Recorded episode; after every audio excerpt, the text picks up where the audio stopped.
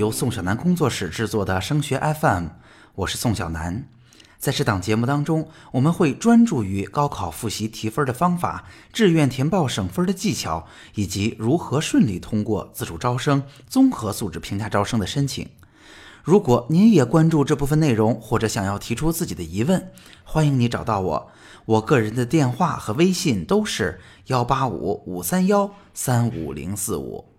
那在上周的直播里啊，有几个家长问到了特别好的问题，我在这儿筛选了两个，在今天专门作为一个话题来给大家做一个解答。这两个问题分别是：有家长问湖南大学的汉语言文学这个专业怎么样？这个专业在这个学校是不是一个优势的学科啊？它未来保研的情况怎么样？以及它是不是有更好的深造机会？第二，有家长问我的孩子呀，在山东，他想要选择金融或者会计这样的学科，那想问是上更好的大学，中国石油大学呢，还是上专业更好的学校，山东财经大学呢？如果是您，您会做出怎样的选择呢？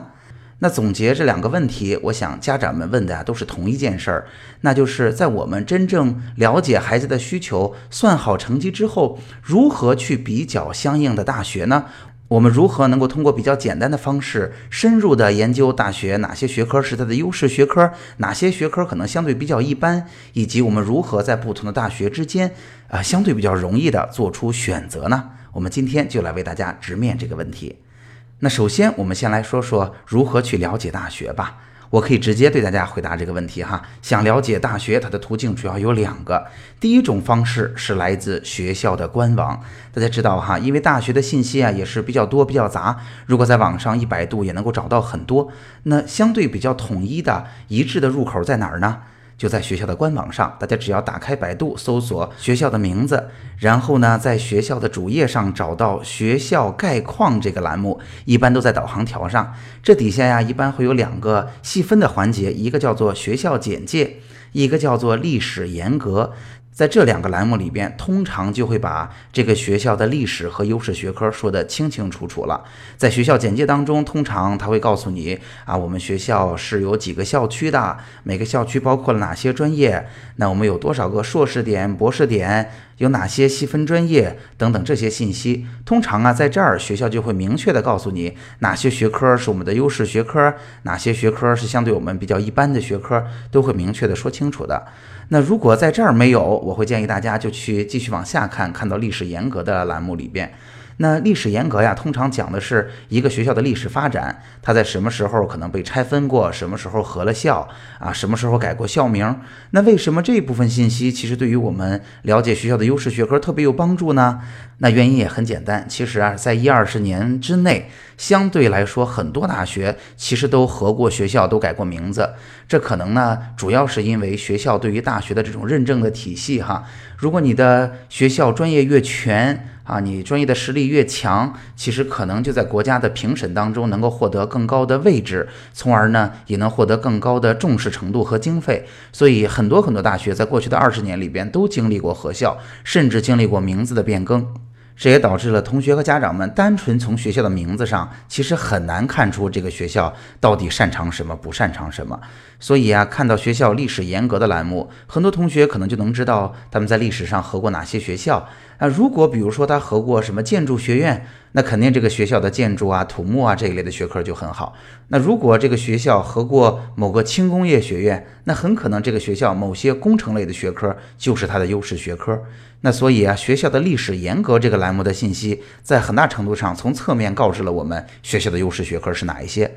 这是我从正面的角度回答了这个问题。那下面其实我们还可以从另外一个方向啊，同样的去解决这个问题。那就是其实我们在选择学校的时候哈，不光是说我研究到了这一所学校，所以这个学校到底什么专业强，什么专业不强。那在实际的志愿填报操作当中啊，我相信其实同学们经常会经历这么个步骤，就是我先通过成绩的预测来知道我的成绩相比而言，冲一冲、稳一稳、保一保的学校都是哪一些，他们的分数区间在哪个范围内。那在这个基础之上呢，呃，如果我们提前想好了，我们到底想学什么专业，或者未来想在哪个领域里边去发展的话，我之前也为大家介绍过，我们完全可以找来一份相对比较不错的国内大学专业的排名。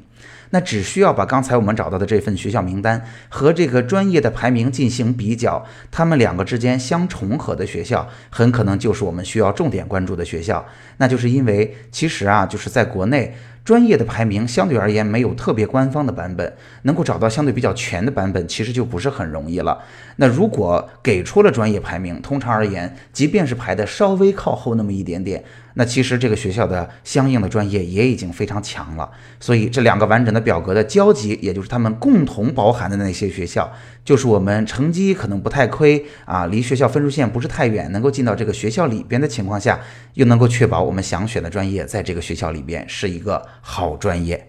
好嘞，那说清楚了两种去了解一个学校哪些专业好，哪些专业不是特别好的具体的形式之后，那我们就可以呃用刚才家长们提出的两个问题的例子给大家做一个解答了。那举例来说，湖南大学的汉语言文学这个专业怎么样啊？大家应该怎么做呢？那其实呢，大家只需要在百度里边输入湖南大学。来到这个学校的官方主页上去看到它的学校概况，哈，是在它的导航条里边，然后去找到学校简介和历史沿革，您就可以在这里边找到确切的答案了。那家长们提出的第二个问题是，呃，如果我想学会计或者金融这样的商科类专业，到底是选择中国石油大学还是山东财经大学呢？那这个问题啊也很容易解答，比如说我们可以找来金融或者会计一类的专业排名。那其实，在这个名单上啊，山东财经大学的这两个专业应该还是相对比较占有优势的。那同时呢，因为这样一个学校是在这样一个单项上，其实啊历年的积累都非常的好，他的师兄师姐们也有很多已经从事了还非常好的工作。所以，既然城市来比较的话，山东财经大学跟中国石油大学相比并不弱。那又有很好的专业，又有很好的人脉资源，又有很好的师兄师姐的引荐的可能性，所以可能山东财经大学会更适合你一些。那在这儿啊，我还要提醒一句，有些家长啊，经常会问出刚才我说的这一类问题，就是我想选这样一个专业，所以这两个学校选哪个？然而在实际的填报过程当中呢，我相信哈，我们可能不需要解答这样的问题，原因就是如果家长们提出了两个学校的比较，我相信大多数情况下，这两个学校是家长和考生们自己省份的学校，或者说他们特别熟悉的学校。其实啊，在少损失分数的前提下。在相应的分数段内，这个专业不错的学校可绝不止您知道的那么几个而已。所以啊，通常情况下，我不太建议说，呃，家长直接问了我两个学校，我直接告诉你选哪一个。这个选择是并不难的。然而，很可能在您没问出的学校范围内，可能还包含着更好的选项，只是您不太知道。那这一点怎么做到呢？很简单，只需要按照刚才我说的流程去做就可以了。那第一步，先去确认。啊，按照分数的预测，我们冲文保可以涉足的学校的范围。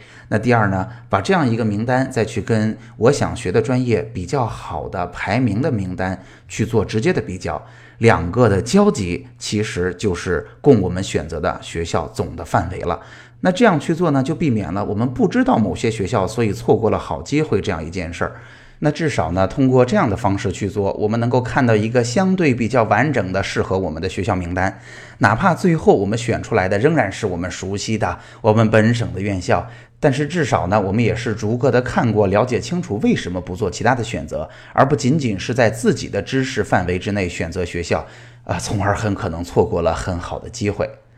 好，那总结一下吧。今天我们为大家解答的就是如何去全面的了解和比较啊，我们即将选择的各所大学。那节目中主要为大家分享的角度是两个，一个是正面去解决这个问题，就是从学校的官网、学校概况的栏目下面去做了解。那另外一个呢，是从侧面去解决问题，那就是我们实际选择学校的流程当中，我们可能先去按照分数去把学校筛选出一部分来。再去按照我们想学的专业比较强的这个专业排名啊，再跟前面的名单去做比较，从而得出结论。好，今天的节目就到这儿。在宋小南工作室，我会把多年深入研究高考的经验化成切实有效的方法和技巧，帮助高三的考生少走弯路。我们下期见。